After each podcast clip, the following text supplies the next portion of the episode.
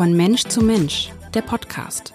Sabine Tesche und Iris Mitlach sprechen mit Menschen, die Mut machen, die sich für mehr Inklusion, für Diversität, also eine buntere Gesellschaft einsetzen.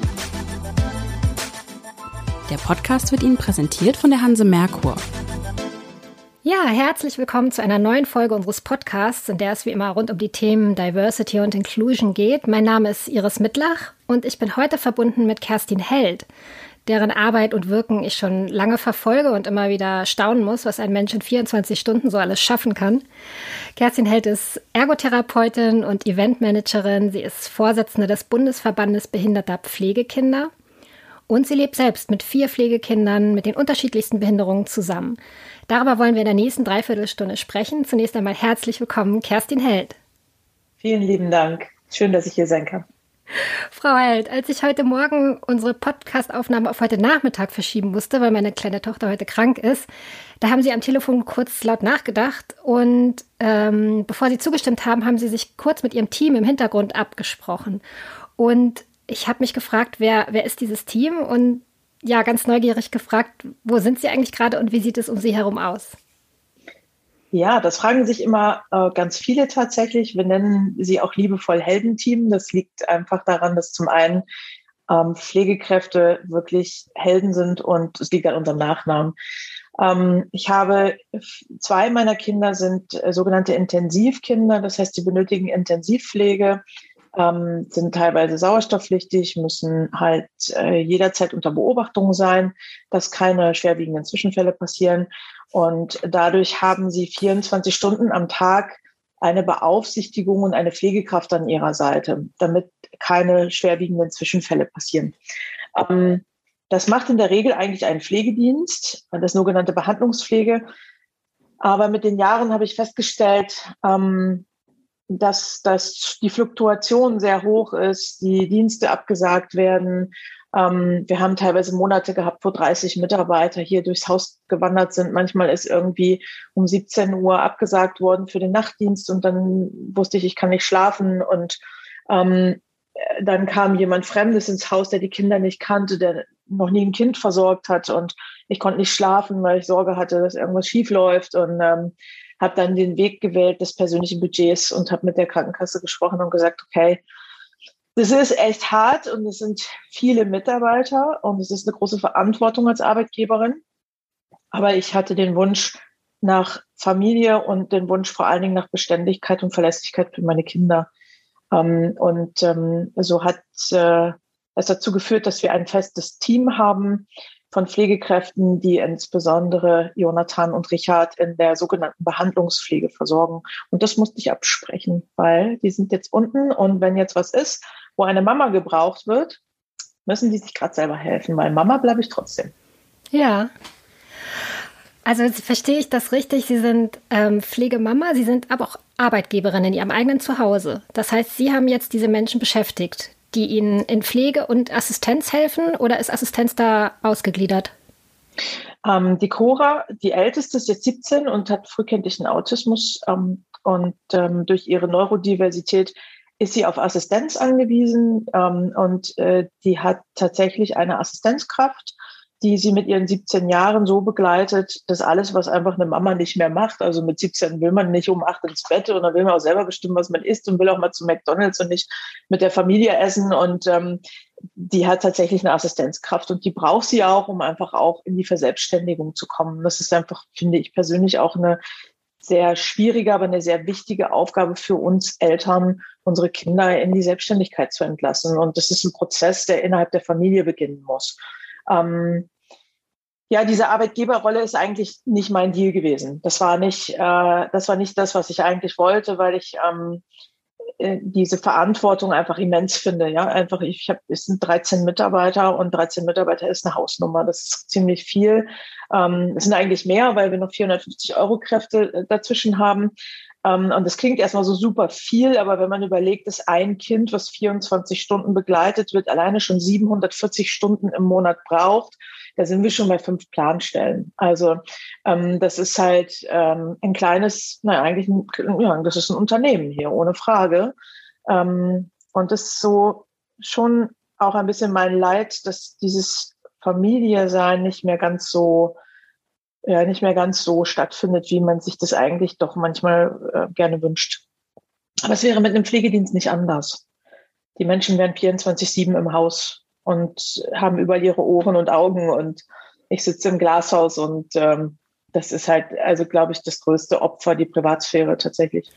Das, das wäre meine Nachfrage gewesen. Also Familie, die Vorstellung von Familie mit gesunden Kindern, wo nicht ständig ein Kommen und Gehen ist und man Übergaben macht und alles im Blick behalten muss. Sie müssen ja unheimlich viel im Blick behalten, kann ich mir so vorstellen. Also da geht es ja nicht nur um Dienste, sondern auch um Medikamente, die geordert werden müssen, die da sein müssen, um Pflegehilfsmittel. Ich habe ein Kind mit Behinderung und weiß, dieser eine Gang für die Pflegehilfsmittel im Monat, äh, ja, das steht bei mir fest im Kalender. Bei Ihnen sieht, ist das eine andere Hausnummer. Können Sie da mal ein bisschen drüber erzählen? Ich habe meine Garage aufgegeben und bezahle jetzt mehr Kfz-Versicherung, weil meine Garage ist jetzt unser Lager. wir, haben halt, wir haben halt das große Glück, dass unsere Garage so eine Metalltür hat ins Haus.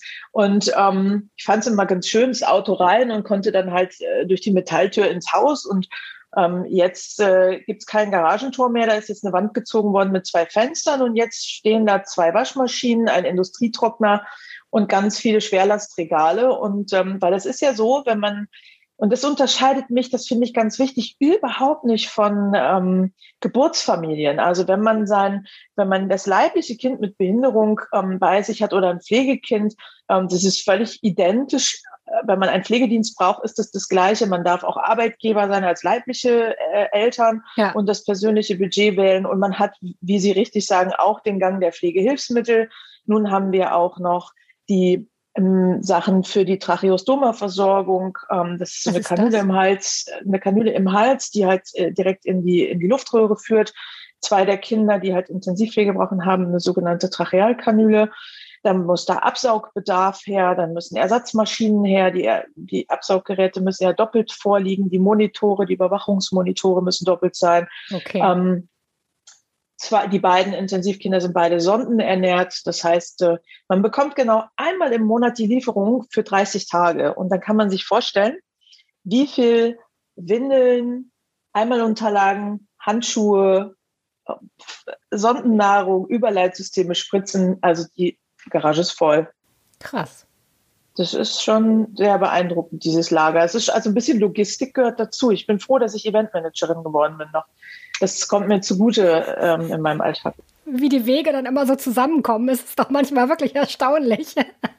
Total gut. Aber ich würde Ihre Familie gerne mal kennenlernen. Mögen Sie Ihre Kinder einmal kurz vorstellen?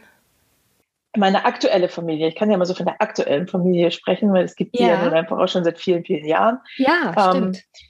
Ich bin ähm, Pflegemutter von insgesamt zehn Kindern mit Behinderung. Vier Kinder leben äh, derzeit minderjährig bei mir im Haushalt, ähm, die jetzt bei mir leben. Die Kinder sind im Säuglingsalter bereits zu mir gekommen äh, aus verschiedenen Gründen. Und ähm, der kleinste, das ist der Jonathan, ähm, der ist jetzt vier und ist eins äh, als Palliativkind gekommen, also als Kind mit einer sehr geringen Lebenserwartung. Ähm, er ist jetzt vier und er hat sich irgendwie das Ganze doch nochmal überlegt. Ähm, ich lege da so größten Wert drauf, immer zu sagen, so ich vertraue ganz auf die Kinder und möchte nicht Angst vor diesem Tag haben, wenn sie gehen, sondern ähm, denke mal so, okay, es ist das Hier und Jetzt und ähm, mit dieser Offenheit den Kindern zu begegnen, ähm, hat auch bei meinen beiden Kindern, die äh, sehr früh verstorben sind, ähm, auch mir gut geholfen, ähm, weil das ja Prozesse sind und Haltungsfragen auch sind, die wir da eingehen. Ähm, also Jonathan ist wieder erwartend schon vier ähm, und ähm, ist ein, ein ganz groß gewordener Junge und sitzt im Rollstuhl, kann nicht sprechen, ist künstlich ernährt, ähm, kann äh, über die Trachealkanüle Kanüle sicher Luft bekommen. Ähm, ja, und ist halt 24-7 mit der Intensivpflege ähm, verbunden, also mit der Intensivpflegekraft, weil ich nicht das muss man sich so vorstellen, Jonathan kann nicht schlucken. Das heißt, wenn er, wenn wir ganz normal schlucken und nicht äh, darüber nachdenken, ähm, muss er ähm, ja in, im schlimmsten Fall an seinem eigenen, an seinem eigenen Speichel ersticken, weil es läuft halt in die Lunge. Und das muss abgesaugt werden, damit man sich einfach mal vorstellen kann, dass es für mich unmöglich wäre, zum Beispiel zur Toilette zu gehen ähm, und ihn allein zurückzulassen, wie das andere. Die Zeit würde schon reichen. Hm. Das würde reichen. Hm. Ähm, Richard ist ein Kind äh, ebenfalls, der als Palliativkind gekommen ist. Der Arzt sagte, na ja, Frau Held, über den Kindergarten brauchen Sie sich keine Gedanken machen. Das schafft er nicht. Ähm, der ist neun. Äh, und Was Ärzte einem immer so schön mitgeben, ne? Ja, richtig gut. Um, ähm, er ist jetzt neun. Er, Ach, ich, bin, ich nenne ihn auch Sir Richard, weil er wirklich so ein kleiner Sir Richard ist. Er, ist, äh, er hat einen frühkindlichen Autismus. Er ist, ähm, er ist ähm, mit einer schweren Alkohol- und Drogenintoxikation ähm, geboren worden. Und ähm, seine Mutter ist halt aus dem äh, Drogenmilieu und ist in die Zwangsprostitution geraten. Und damit ähm, äh, war Richard ein sogenanntes verlorenes Kind. Ähm, und ich durfte ihn finden, als er sieben Monate alt war. Und äh, so kam Sir Richard äh, in, in die Heldenfamilie. Ähm, ja, und er, also er ist halt, er hat so einen kleinen schwarzen Anzug zur Einschulung gehabt und sieht, also er ist ein Sir Richard, anders kann man es nicht sagen. Boah, wie toll. ähm, er hat auch eine Trachealkanüle, durch die er einen sicheren Atemweg hat die er vielleicht irgendwann loswerden kann. Da hätte niemals jemand mit gerechnet. Er hat auch eine Magensonde, ist künstlich ernährt, ähm, liebt Hardcore-Techno-Musik zu meinem Leid.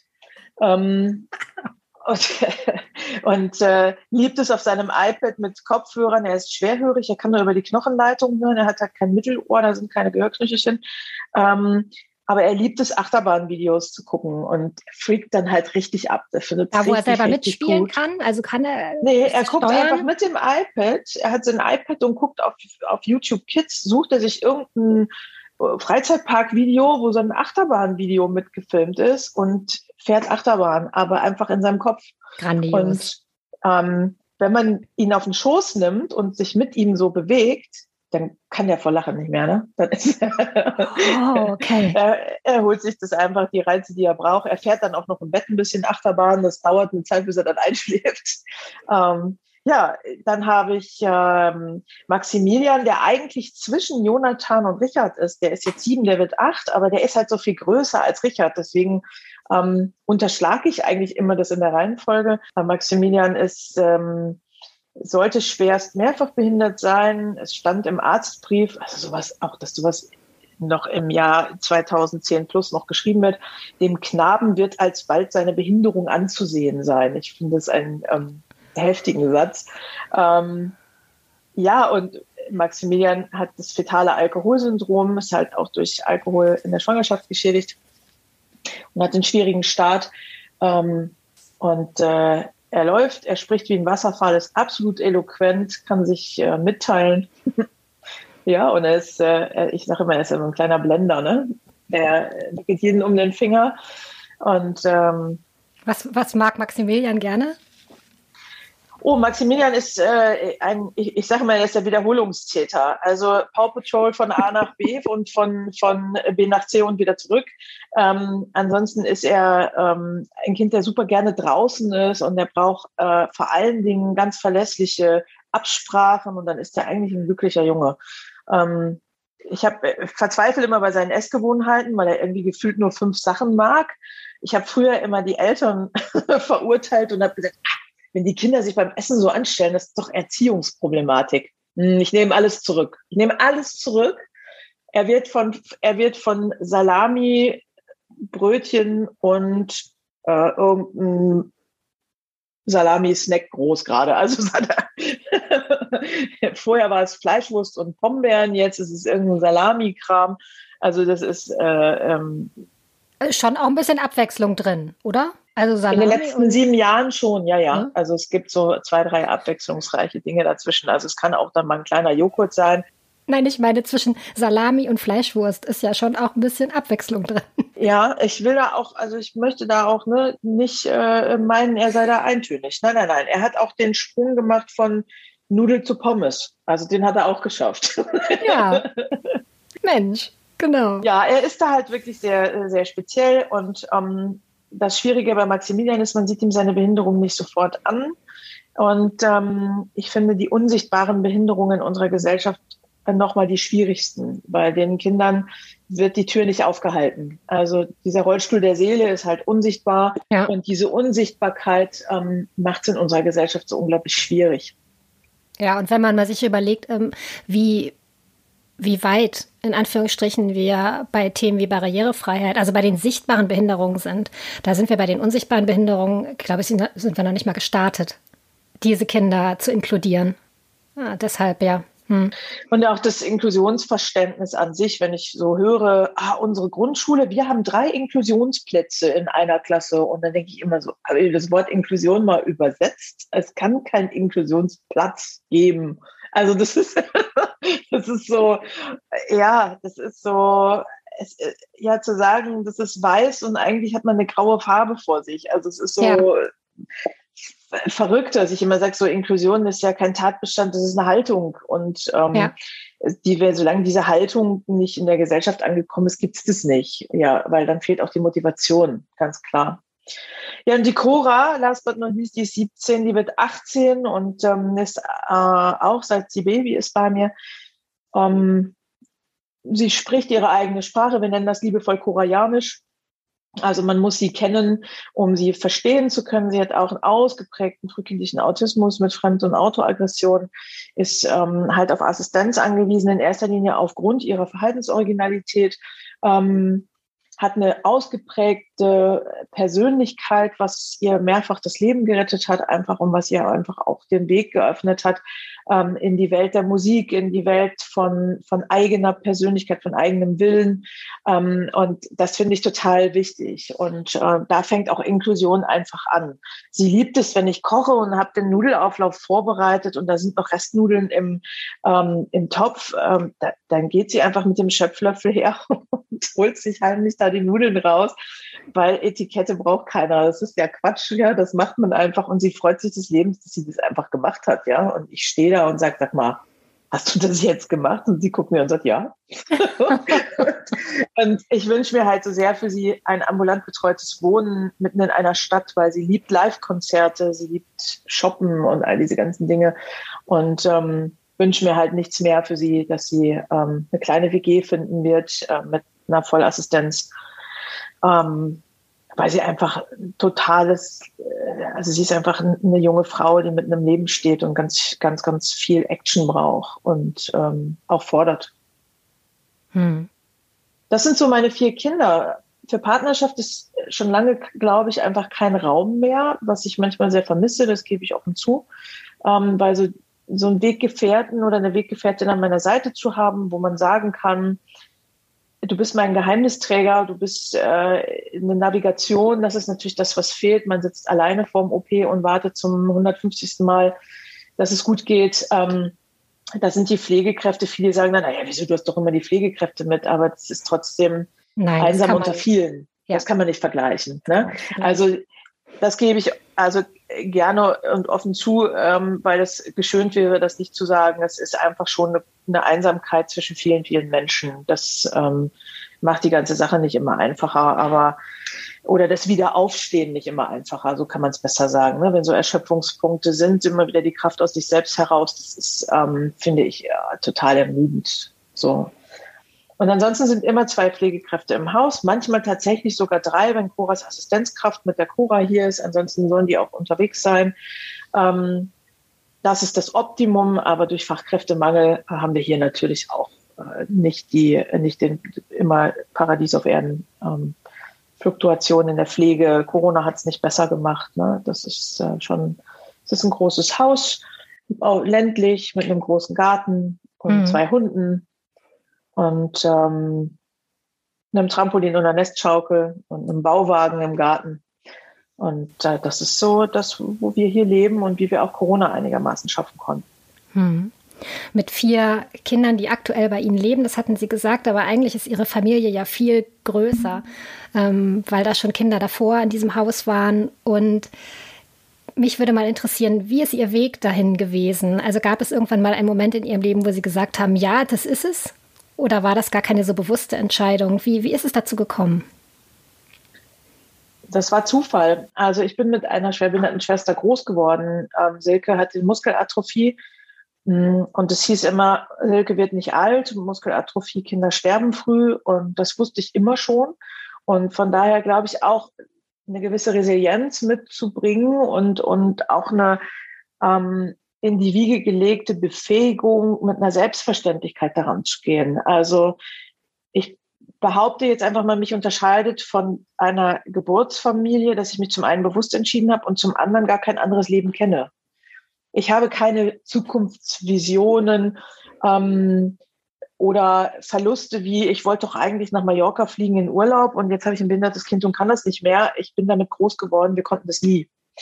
Ähm, ich habe dann mit 16 Jahren freiwilliges soziales Jahr gemacht in einem Kinderheim äh, für, für Kinder mit Behinderung auf einer Wohngruppe mit zehn Kindern und habe dort meinen ersten Pflegesohn kennengelernt. Der war damals fünf und ich war 16, also sind nur elf Jahre zwischen uns. Und nachdem ich dort das freiwillige soziale Jahr beendet hatte und klar war irgendwie, ich möchte Ergotherapeutin werden, meine Schwester lebte da wieder erwartend auch noch. Sie ist ähm, tödlich verunglückt, da war ich 18. Sie ist nicht an ihrer Behinderung verstorben. Sie ist am Heiligabend von einem betrunkenen Autofahrer erfasst worden, ähm, so dass ich gedacht habe, so hey, es ist so unfassbar, was das Leben so schreibt. Ne?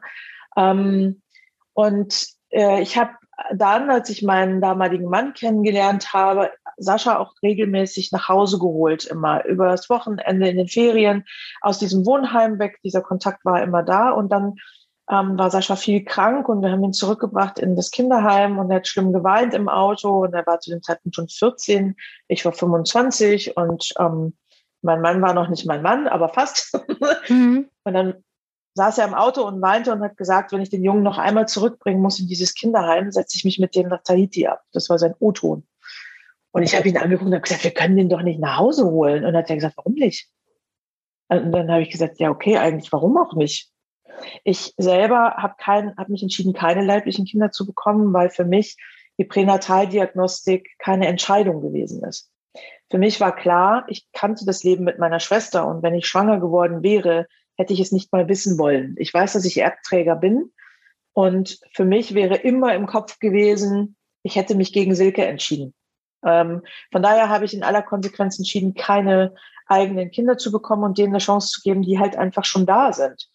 Ähm, viele haben immer gesagt, ey, wieso willst du denn keine eigenen Kinder und nimmst dir dann Behindertes? Also das haben die nicht verstanden.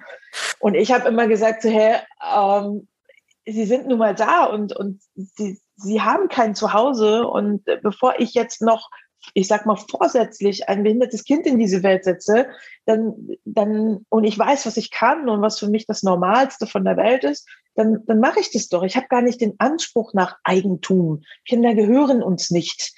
Ähm, und kein Vater hat sein Kind geboren und dem wird ja auch nicht abgesprochen, dass er sein Kind liebt. Oder ich habe auch meinen Ehemann nicht geboren und äh, liebe ihn bis heute, auch wenn wir nicht mehr verheiratet sind. Aber wir sind einfach total gut befreundet. Und ähm, ja, und dann haben wir Sascha völlig blauäugig aus dem Kinderheim genommen. Die Eltern waren sorgeberechtigt, mit denen hatte ich immer Kontakt und habe ich die Mutter angerufen und habe gesagt, Mensch, Susanne, was hältst du davon? Wenn wir Sascha zu uns nehmen. Dann hat die spontan angefangen zu weinen und hat gesagt, das ist das, was ich mir immer für mein Kind gewünscht habe. Dass er eine Familie bekommt, die wir nicht sein konnten. Und ähm, ja, und dann haben wir das, wir haben es einfach gemacht. Wir haben, ich habe eine Vollmacht von den Eltern gekriegt. Ich habe ich habe Kindergeld, wusste ich, ja, okay. Unterhalt, nö, wir hatten eigentlich, Christian hat gut verdient, es war alles gut. Pflegegeld wusste ich gibt, ähm, kriegen wir durch, kriegen wir hin. das ist halt total unüberlegt, ne? Und irgendwann kam das Jugendamt und hat gesagt, Frau Hetz, Sie brauchen eine Pflegeerlaubnis, aber die können wir Ihnen nicht ausstellen, weil das Kind ist behindert und für behinderte Kinder sind wir nicht zuständig. Und ich habe gedacht, was? Hm? Pflegeerlaubnis, ich kann pflegen, ich bin damit groß geworden. Ich habe das total nicht gepeilt. Ich habe es wirklich nicht verstanden. Ja, und dann habe ich verstanden, was das Jugendamt ist und was äh, Hilfe zur Erziehung. Sollte dann die Mutter einen Antrag stellen, dann hat sie gesagt, wieso? Ich habe noch drei Kinder zu Hause, ich brauche keine Hilfe zur Erziehung. Es ist nur, dass mein Kind nicht mehr im Heim ist, sondern in einer Pflegefamilie. Ja, und das Sozialamt kannte Pflegefamilie nicht für ein behindertes Kind. In welchem Jahr war das? naja, 2000, ne? Da, also okay. zum Mond sind wir schon längst geflogen, aber, aber das hat nicht funktioniert. Und dann bin ich an diesen Bundesverband behinderter Pflegekinder gekommen und habe gedacht, hey, wenn es den gibt, dann gibt es doch auch schon länger behinderte Pflegekinder. Stellte dann einfach fest, ähm, dass, dass der Bundesverband das schon viele Jahre dieses Brett bohrt, aber dass diese Pflegeeltern das total unaufgeregt gemacht haben. Die haben in sich so eine Vermittlungshilfe gehabt, ähm, haben mit den Jugendämtern kommuniziert, haben die Bedingungen auf dem Bazar verhandelt und dann gab es die halt. Aber es gibt keine Rechtsgrundlage. Also gab es nicht zu dem Zeitpunkt nichts. Und dann habe ich gedacht, das kann doch nicht sein.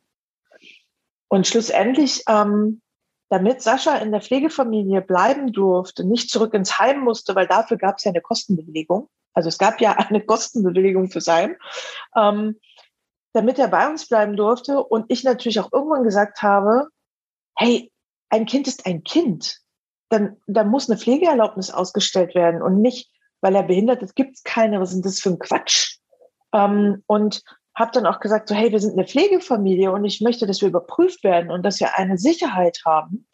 Und ähm, dann sind wir an die Diakonie Düsseldorf 2001 geraten und haben gemeinsam mit der Diakonie Düsseldorf ähm, die erste sonderpädagogische Pflegestelle in Deutschland gegründet. Also haben dem ganzen Kind einfach einen Namen gegeben haben eine Bundestagspetition losgetreten und die Leistungen für Sascha habe ich sieben Jahre später die ersten Leistungen bekommen. Es hat sieben Jahre gedauert. Ähm, und ähm, in 2009 haben wir es tatsächlich geschafft, dass es eine gesetzliche Übergangsregelung gegeben hat, dass es behinderte Kinder in Pflegefamilien gibt, ähm, die leider 2020 ersatzlos wieder weggefallen ist, ähm, weil die gesetzlichen Reformen nicht miteinander kommunizieren. Also das Ministerium für Arbeit und Soziales hat da diesen Übergangsparagraphen fallen lassen, weil klar war, das Jugendamt, die Kinder- und Jugendhilfe muss jetzt inklusiv werden. Aber das hat nicht geklappt. Und ähm, dann fallen natürlich gerade diese Kinder zwischen den Welten als erstes durchs Raster. Das ist ähm, passiert natürlich. Aber dieses Brett bohre ich ja nun als Vorsitzende im Bundesverband auch schon ein paar Jahre und das bohre ich weiter und das wissen die da auch. Also da bin ich dann jetzt auch ähm, äh, hartnäckig. das äh, wird auch funktionieren. Aber das mache ich jetzt im 22. Jahr. Und so war der Anfang. Sascha, Sascha war die erste Bundestagspetition und der ist heute über 30 und wohnt in einem Wohnheim. Ähm, und äh, ja, ist ein ganz großartiger, ähm, ein ganz großartiger junger Mann. Wie ist denn die Situation für behinderte Pflegekinder? Also ähm, gibt es Familien wie Sie, ähm, die diese Kinder aufnehmen? Gibt es ausreichend Familien? Und wenn nicht, was, was kann da, was muss da passieren? Also ausreichend Familien gibt es definitiv nicht, weil es natürlich mehrere Umstände sind. Also ich weiß nicht, wie oft ich gefragt worden bin, warum tust du dir das an? Also das ist ja schon so eine Frage. Wir haben wir haben so viele Hürden, bis ein Kind mit Behinderung in eine Pflegefamilie hineingedacht wird, alleine. Das ist, sind schon Hürden. Also von der Pflegefamilie selber, die. Von der Pflegefamilie, die sich vorstellen kann, ein behindertes Kind aufzunehmen, die muss sich ja erstmal erklären, warum sie das will und nicht ein äh, gesundes. Das, das starten wir ja schon mal mit. Die müssen sich ja rechtfertigen, warum sie das tun wollen. Und ja. dann gibt's ja immer so einen Anfangsverdacht haben die ein Helfersyndrom, haben die wirtschaftliches Interesse, warum tut man sich das an, warum wollen die denn kein gesundes Kind? Ähm, das heißt, die Pflegefamilien, die sich bewusst entscheiden, ein behindertes Kind zu nehmen, müssen, also ich sage immer, die werden immer so ein bisschen behandelt wie Bewährungstäter. Das ist total verrückt. Und dann müssen die noch so tough sein, dass sie sich aufstellen und sagen, mir ist völlig egal, dass es keine klare Rechtsprechung gibt dafür. Das sind unsere Bedingungen, wie wir ein Kind mit Behinderung einer anderen Familie bei uns großziehen können. Ähm, und ähm, wir gehen jetzt in die Pflegeelternschule des Jugendamtes, obwohl mir dann nichts beigebracht wird, was für Kinder mit Behinderung notwendig ist. Das ist auch eine Vorschrift, ähm, die ist ja wahrscheinlich, hat ja. Genau, man muss in diese Pflegeelternschule, hm. aber da ähm, wird zu keinem Zeitpunkt, ähm, außer bei ausgewählten Jugendämtern, die mittlerweile sich als Modellregion verstehen, zu keinem Zeitpunkt ähm, behinderungsspezifische Bedarfe äh, besprochen oder so Dinge wie, wie, wo bekomme ich Leistungen oder was sind Schnittstellen oder was ist ein Rehabilitationsbedarf oder sowas, das gibt's halt da gar nicht. Es geht einzig und allein um Biografiearbeit. Wie ist das eigene Standing? Wie ist man emotional aufgestellt? Wie ist das Familiensystem? Es ist halt systemisch, es ist pädagogisch. was auch nicht verkehrt ist, aber nur ein geringer Teil natürlich von dem ist, wenn man sich bewusst entscheidet, ein behindertes Kind zu nehmen. Und das meine ich mit der größten Hürde im Kopf. Ich okay. habe eine Sachbearbeiterin mir gegenüber sitzen und ich sage ihr, ich wünsche mir ein behindertes Kind in meinem Haus und die guckt mich an und sagt, um Himmels Willen. Weil in der Erlebenswelt dieser Sachbearbeiterin, in ihren Emotionen und in ihrem Kopf gibt es das nicht. Sie hat damit keine Berührungspunkte. Sie kann sich überhaupt nicht vorstellen, wie jemand das freiwillig machen kann. Ähm, was ist das? Mal ganz kurz gefragt, was ist das für ein Menschenbild? Ich finde das ganz schwierig. Also jemanden, jemanden nicht mitzudenken, sich damit auch nicht zu befassen, weil man sagt, also das kann es ja nicht sein. Ja, aber dieses, aber die Problematik haben wir ja in unserer Gesellschaft. Barrierefreiheit in unserer Gesellschaft bedeutet, wir bauen Rampen, Automatiktüren und die öffentlichen Verkehrsmittel. Das ist Barrierefreiheit. Das ist vielleicht Metacom-Symbole überall auf der Welt geben könnte, ja. weil vielleicht auch ein türkisch sprechendes Kind davon profitiert, was vielleicht keine Gehörlosigkeit hat oder geistige Behinderung, aber plötzlich ist Sprachbarriere auch weg. Also Inklusionsmehrwert ist ja in unserer Gesellschaft gar nicht kreativ genug gedacht. Da kommen die ja nicht dran. Aber ich möchte auch diese, ich sage immer, ich möchte immer so mein Gegenüber auch abholen und verstehen und sage immer so, na ja, ich würde einem Blinden auch nicht sagen, mal einen Regenbogen und ich erwarte, dass er es kann. Ähm, also finde, empfinde ich mein Gegenüber, hole ich den immer so ein bisschen ab, als wäre er blind. Also wir haben zum Beispiel auf der Intensivstation, da sind wir Dauergast, regelmäßig Kinder von nicht nur von Milieufamilien, sondern auch verlassene Kinder, die einfach mit einer schweren Behinderung zur Welt gekommen sind und es kommt zu einer Annahmeverweigerung. Es gibt Mütter, die schaffen das nicht. Da sind die Väter abgehauen. Die haben noch zwei Kinder zu Hause. Die schaffen das nicht. Die haben Ganz Angst. Ja. Die werden nicht abgeholt. Ich möchte, dass diese, dass diese Bauchmamas, diese Geburtsmamas entstigmatisiert werden ja. und dass Pflegefamilie ein legitimer Plan B ist, um ein erweitertes Familienmodell zu denken. Das finde ich zum Beispiel total wichtig. Und das nächste ist, dann sitze ich in, auf dieser Intensivstation und die Ärzte können sich nur vorstellen, dass es eine Pflegefamilie für ein so schwerbehindertes Kind gibt, weil die mich kennen. Und in ihrer Welt kommen die auf mich zu und sagen, Fred, können Sie nicht noch ein Kind aufnehmen? Mhm. Und ich sage, nee, kann ich nicht. Und wenn es aber keine Frau Held auf dieser Intensivstation gibt oder Frau Meier oder Frau Müller, die irgendwie dieses Leben sehr exotisch in unserer Gesellschaft so vorzieht, dann kommt ein, ein Arzt zum Jugendamt und selbst wenn eine Sachbearbeiterin sagt, kann dieses kleine Baby nicht in eine Pflegefamilie, dann kommt spätestens der Arzt und sagt, das ist keiner Familie zumutbar. Okay. Aus seiner medizinischen Sicht ist es für eine Familie eine Überlastung. Dann wird das Jugendamt einen Teufel tun und eine Pflegefamilie suchen weil vorprogrammiert ist in deren Köpfen, das scheitert. Da muss es doch eine Möglichkeit, und dann geht es das nächste und dann kommt der Satz, ah, da gibt's Fachleute für, die sich um so ein Kind kümmern. Wir haben ja Einrichtungen. Und wenn ich dann versuche, diese Sachbearbeiterin zu erklären, dass es eine Intensivpflegeeinrichtung in der Nähe von einer großen Stadt gibt, wo derzeit acht Intensivkinder leben, und eine examinierte Kraft mit einer FSJlerin alleine ist und diese examinierte Kraft mich weinend angerufen hat und gesagt hat, ich muss auf die Überwachungsmonitore gucken und wer die schlechteste Sauerstoffsättigung hat, den sauge ich zuerst ab.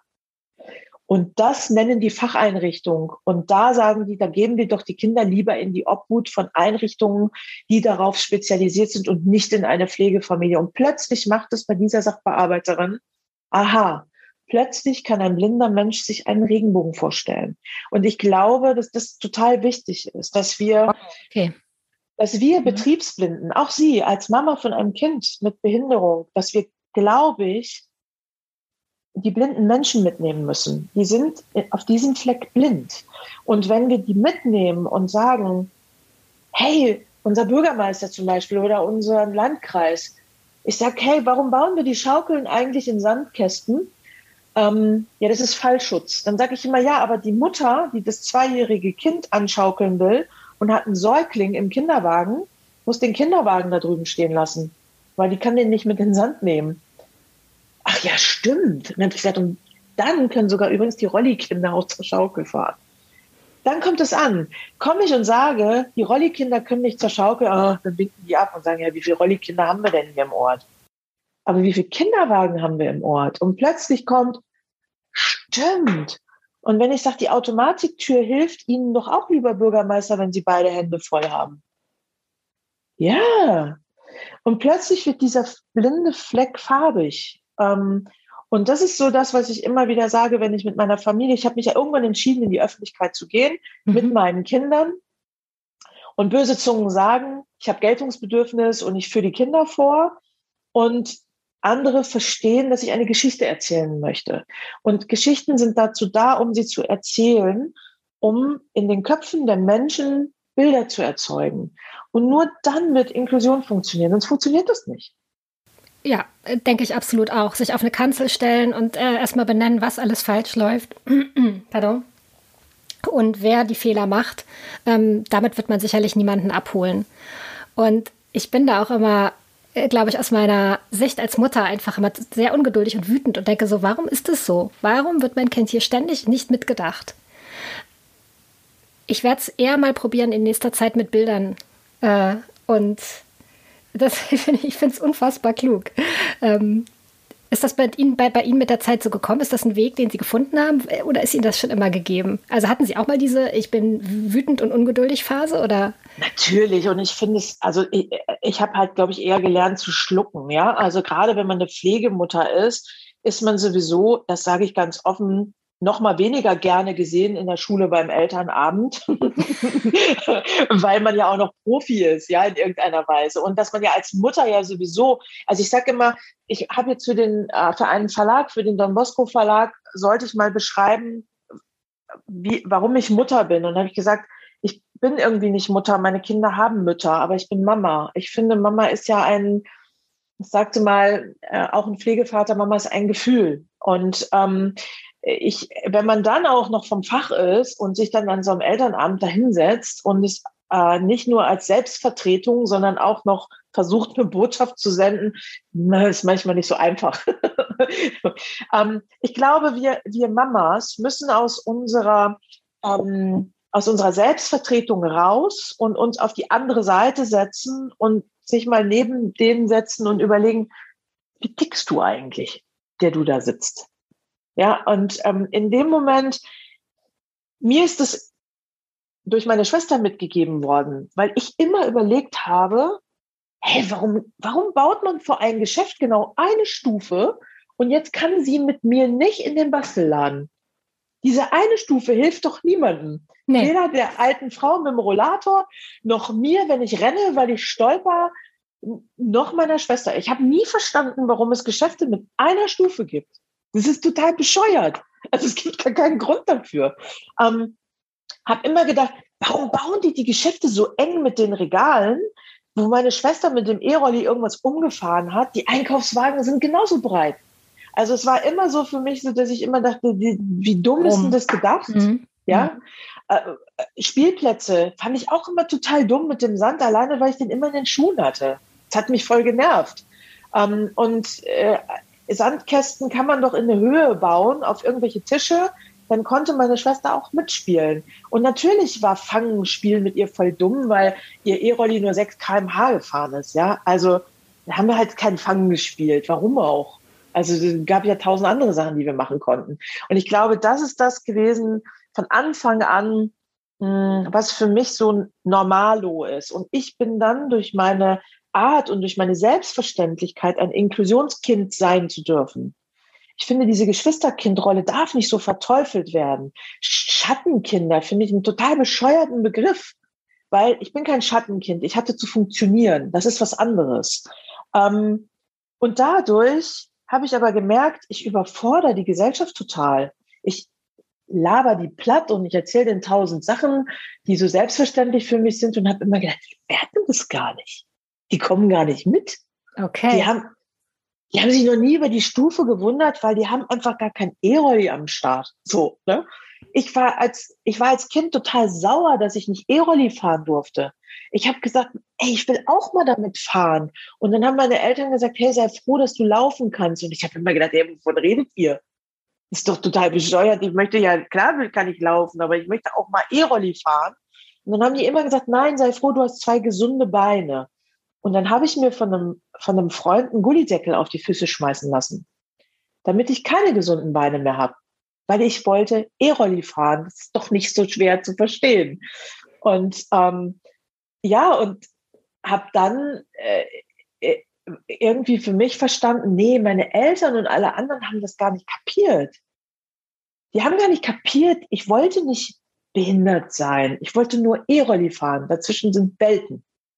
Dazwischen sind einfach Welten. Und heute muss ich auch Ihnen ganz ehrlich sagen, durch dieses, ähm, wie auch immer man es ausspricht, ableistisch oder ableistische ähm, Wording und Verhalten und was wir alles gucken müssen, finde ich mich nicht mehr wieder.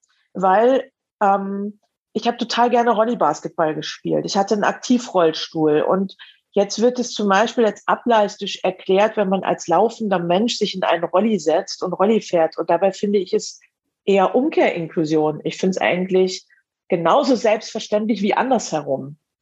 Ähm, und merke einfach mit unserer gesellschaftlichen Entwicklung, dass ich meine Selbstsicherheit ein bisschen verliere, was ich total schade finde, weil ich manchmal in meinen Äußerungen und Sichtweisen dann doch als behindertenfeindlich bezeichnet werde von Menschen mit Behinderung, wo ich so denke, hey, ich nee. Aber ja, aber ist das nicht so ein bisschen vielleicht auch diesen Zeiten des Umbruchs geschuldet? Also dass diese, ich meine, das Thema Inklusion wird halt immer wichtiger und es kommen jetzt immer mehr, immer mehr Stimmen werden laut, die sagen, okay, aber dann wollen wir jetzt auch mitreden, weil ne, es geht ja hier um uns. Und es gibt natürlich auch ganz viele Menschen mit Behinderung, die sagen, ich als Mutter, ich dürfte eigentlich jetzt mal gar nicht mitreden. Also als Mutter eines behinderten Kindes, ne? Die sagen, du hältst dich da mal schön raus. Und ich finde das eigentlich, ja, ähm, interessant, was da gerade passiert. Also wie viele Stimmen und wie viele Perspektiven es da gibt. Und ähm, kann das aber natürlich so ein bisschen nachempfinden, weil ähm, diesen Perspektivwechsel einzunehmen, also zu sagen, ich setze mich jetzt in den Rolli und gar nicht mal sehr aus dem Erfahrungsmoment äh, heraus, ich will auch mal wissen, wie das ist, sondern in dem Moment ja am Sport zu treiben. Team, äh, Teil eines Teams zu sein. Ja, ja. Es ist ja tatsächlich etwas, äh, wo ich mal sagen würde, das hat jetzt irgendwie nichts Ableistisches. Hm.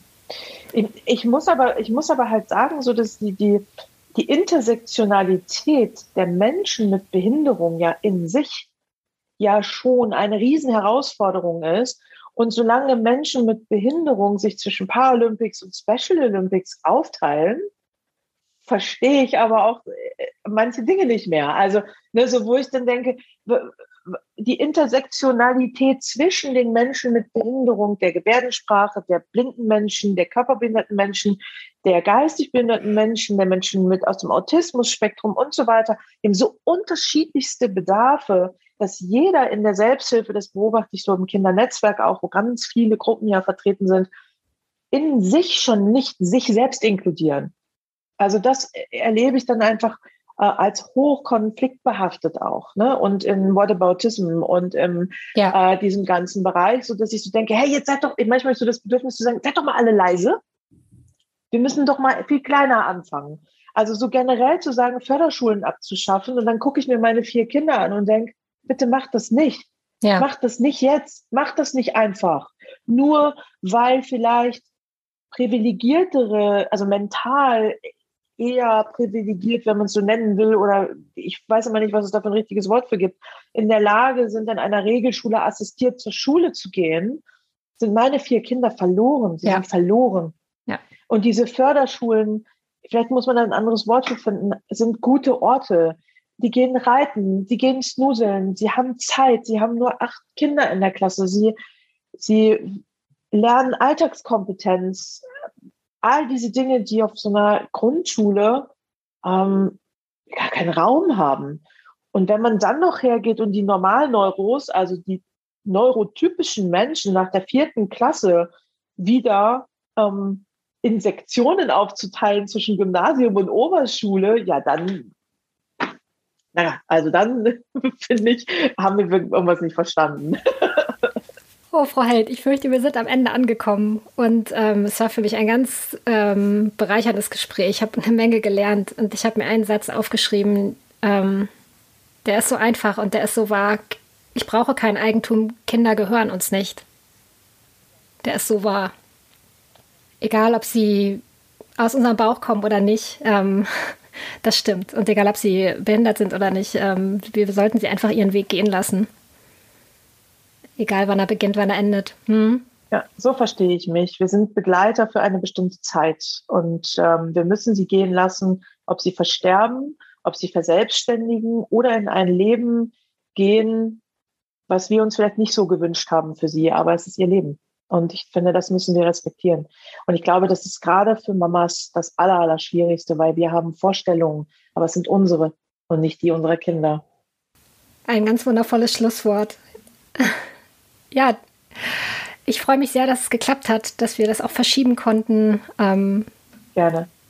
Und ich wünsche Ihnen alles, alles Gute für Ihre Familie. Wer Ihnen folgen möchte, wer Einblicke haben möchte, der folgt Ihnen wahrscheinlich auf Instagram.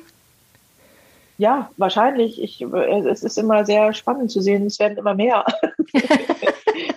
Aber mit jedem Menschen, der dazukommt, steigt auch natürlich meine Verantwortung. Ich finde ähm, Idealisierung oder also auch nicht immer ganz einfach, weil es ist ein schwerer Rucksack, weil man ja schon eine Vorbildfunktion hat. Und ähm, das muss ich schon sagen, da muss man immer gut gucken, ähm, dass man nicht unter die Räder kommt, ja. Nur das Allerbeste für Sie und Dankeschön. Ja. Für Sie Vielen auch. Dank. Dankeschön. Machen Sie das auf jeden Fall weiter so. danke, danke. Bis dahin. Tschüss. Tschüss. Tschüss. Dieser Podcast wurde Ihnen präsentiert von der Hanse Merkur. Weitere Podcasts vom Hamburger Abendblatt finden Sie unter abendblatt.de slash podcast. Hier finden Sie auch alle aktuellen Podcast-Themen und unseren neuen Podcast-Newsletter.